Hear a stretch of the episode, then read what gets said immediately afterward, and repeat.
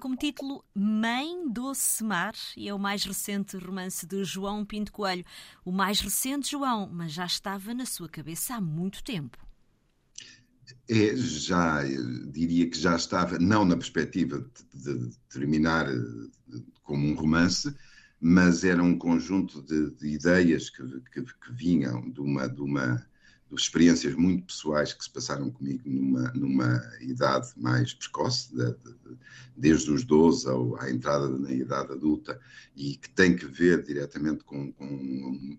as minhas passagens pelos, pelos Estados Unidos. Um, e, portanto, de certa forma, podemos dizer que este, que este romance já andava a germinar há 40 anos, eu diria assim. Partilha com um dos protagonistas deste livro o facto de conhecer a mãe apenas aos, eh, aos 12 anos. Bem, e talvez também esta ligação ao teatro que se vai construindo ao longo destas páginas, João. Sim, tem, isto parte da, da minha história pessoal, exatamente, do, do, da, da, minha ida aos Estados Unidos pela primeira vez, onde, onde conheci, a, minha mãe tinha 12 anos na altura, portanto, isto foi no, no à volta de 1980. Uh, portanto, e o impacto grande que aquilo teve, naturalmente, num miúdo que vem de um Portugal ainda muito cinzento, pós-25 de Abril, uh, e, que, e que dá por si, de repente, em, aquela fulgurância de, dos Estados Unidos e de Nova Iorque, ainda por cima no período do Natal, numa altura em que os miúdos absorvem uh, as coisas com, com, com, com outra exuberância, com, com, como é natural, e portanto aquilo deixou marcas, evidentemente, por todas as razões. Um, e depois acompanha também os, os, os, anos seguintes, os anos do regresso uh, regular aos Estados Unidos, normalmente na altura do verão, até quando, quando esse, esse miúdo, que, que é o miúdo da história, mas de certa forma também é, é, é o miúdo que a escreve, um, eh, tem a sua primeira experiência profissional precisamente num teatro perto de, de Nova York, uh, com um, um, lugar muito policromático, como, como imaginamos, como é um teatro, com, com os atores, com os encenadores, os músicos, portanto toda aquela multidão aquela tribo que, que, que eu acompanhei uh, durante, durante aproximadamente um ano, uh, e portanto tudo isso, entre muitas outras coisas, aparecem refletidas no, no, no romance. E aparece também a condição feminina e os papéis que os outros esperam que nós desempenhemos. Sim, exatamente, porque é, é um livro que não é, é escrito sempre na, na, primeira pessoa, apesar de, de, os protagonistas serem, serem três, eh, digamos assim, que é o, o, o miúdo, o miúdo que se torna adulto a certa altura, eh, é a mãe, a Patience, eh, que tem um, capítulo uh, onde, onde tem a oportunidade também de, de, de, de falar sobre si uh, e expor as suas razões, que no fundo são as razões que eu imagino enquanto filho e que ponho na sua boca. Um, e depois uma terceira personagem, que é um padre jesuíta com quem me cruzei nos Estados Unidos, que tinha era uma figura muito muito excêntrica, se quisermos, um professor universitário, um, um, padre que conduzia um Rolls Royce, portanto era uma personagem uh, uh, que, que, que, na altura me, me impressionou por, por, razões óbvias e que depois tem, acaba por ter um papel muito importante na, na, na narrativa. E todos eles se expressam na primeira pessoa, um, portanto eu imagino as suas ideias, as suas, os seus mundos interiores Uh, e é isso também que pretendo transmitir numa, numa trama, se quisermos, autoficcional, mas que tem muito de, de, verdade, de realidade, de coisas que realmente aconteceram. Uma narrativa com um final inesperado, que obviamente não vamos eh, revelar. E aqui também a natureza parece desempenhar um papel importante, porque quando uh, estas personagens estão mais próximas do mar, porque algumas temporadas eh, elas vão passá-las junto ao mar parece que os seus instintos mais primitivos parece que vêm ao de cima, João. Sim, uh, isso tem muito a ver com a, minha, com, com, a importância que o lugar tem na minha escrita e que no fundo tem na, na, na minha vida. Uh, portanto, eu preciso dos lugares, eu preciso me sentir ligado aos lugares, uh, e isso aparece muito em qualquer um dos meus romances. Portanto, eu seria incapaz de escrever num lugar onde eu não me sentisse confortável, em cenários onde eu não me sentisse uh, confortável, um, e, e, e, portanto, eu, eu integro sempre nas minhas narrativas quase como personagens. Uh, neste caso, uh, essa personagem é o mar, propriamente dito, um, porque eu, quando recordo, sobretudo, os, os, os períodos passados no, em Cape Cod, no Massachusetts, uh, naquele período, eu associo muito à praia, à, presença quase permanente do mar a determinada altura, quase como testemunho de todos os acontecimentos. Uh, e, portanto, essa relação, essa dialética que se estabelece entre, entre as personagens e os lugares que as envolvem, um, é, é, tendo sido importante nessa altura, acaba por ser determinante também na, no desenrolar de, de, de, da narrativa no, neste, neste romance. Até porque este mar é um mar revolto, não é um mar de águas tranquilas e, e, e, transparentes, é um mar revolto.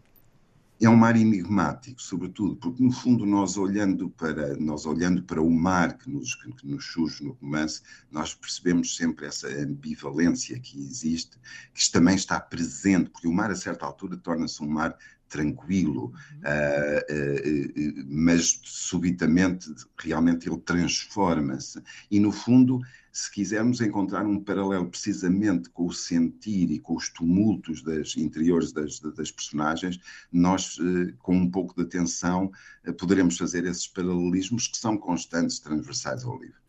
Talvez porque, não sei se o podemos dizer, talvez este seja o livro mais pessoal que o João publicou até hoje. Talvez por isso sentiu necessidade de escrever primeiro e publicar primeiro outros livros, nomeadamente sobre o Holocausto, Segunda Guerra Mundial? Sim, uh, eu, eu nunca fiz uma planificação propriamente dito sobre o que iria escrever, eh, portanto as coisas foram surgindo, aliás foi quase de uma forma muito surpreendente, porque convém, convém lembrar que o meu, o meu primeiro romance foi escrito eh, há, há apenas eh, sete, sete anos, ou foi publicado há apenas sete anos, portanto eu sou um, um escritor muito tardio, um, e os meus três primeiros romances realmente ocorrem durante o período da Segunda Guerra Mundial, abordo não só a questão específica do Holocausto, mas de uma forma mais generalizada a perseguição aos judeus na Europa durante a primeira metade do século XX, e, portanto, e, e decorre também de, de, de, nesta altura, eu diria quase 30 anos de investigação sobre, sobre, sobre o Holocausto uh, e muitas, muitas conversas com, com uh, sobreviventes dos campos de extermínio. E são as vozes deles que eu uso uh, nesses três primeiros romances. e, portanto, um, a certa altura eu senti a necessidade de me desligar dessas vozes de me desligar desse compromisso uh, que eu levo muito a sério com, com a verdade uh, absoluta que nós devemos às vítimas do Holocausto e que não pode ser perdida de forma alguma na ficção um, e uh, escolher usar a minha própria voz, as minhas experiências pessoais, de certa forma com uma liberdade que eu não sentia antes enquanto estava a descrever sofrimentos eh, que não conseguia conceber porque não tinham sido realmente os meus. E, portanto, foi esse passo se quisermos, o mais importante que, que, que, eu, que eu dei ao, ao escrever este, este livro. Curiosamente, eh, foi neste verão eh, que o João eh, começou uma atividade um pouco diferente, uma espécie de guia de, de pessoas que gostariam de conhecer melhor alguns dos locais marcantes do, do Holocausto. Uh, foi necessário, um, foi necessária esta outra faceta para se desligar do Holocausto enquanto tema literário, digamos assim, para escrever algo diferente? Ou, ou foi, foi algo que pura e simplesmente aconteceu, João? é, é, a viagem que nós fizemos realmente com os leitores do primeiro romance, o Pergunta em Sargross, que é um livro que, que nos fala de Auschwitz,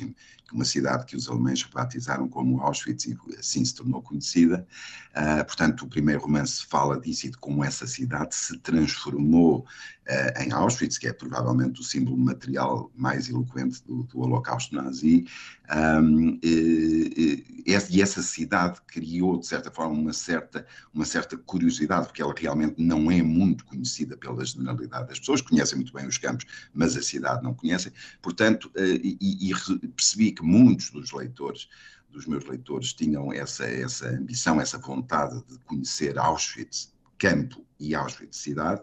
Uh, e fomos a reboque desse romance, do Perguntei em Sara Gross, fomos fazer realmente a viagem a Cracóvia, a Auschwitz, à cidade, um, aos vários campos, ou algum, dois dos campos que fazem parte do complexo de Auschwitz, uh, e foi uma experiência realmente extraordinária, porque uh, pudemos percorrer os cenários do romance e fazer, se quisermos, uma releitura do romance nos seus, nos seus lugares, nos seus cenários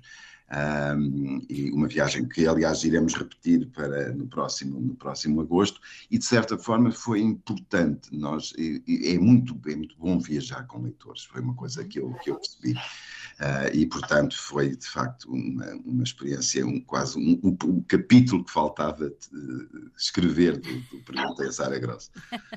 o que é que o escritor aprendeu então com estes leitores?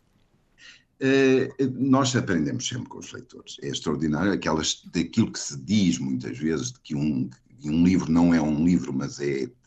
são tantos livros quantos os leitores que o, que o lerem, é realmente, é realmente verdade. Porque eu levei eh, cerca de 50 leitores comigo uh, e cada um leu o livro à sua maneira e portanto porque aquilo que, que os leitores os leitores os escritores uh, uh, escrevem no fundo não são verdades absolutas definitivas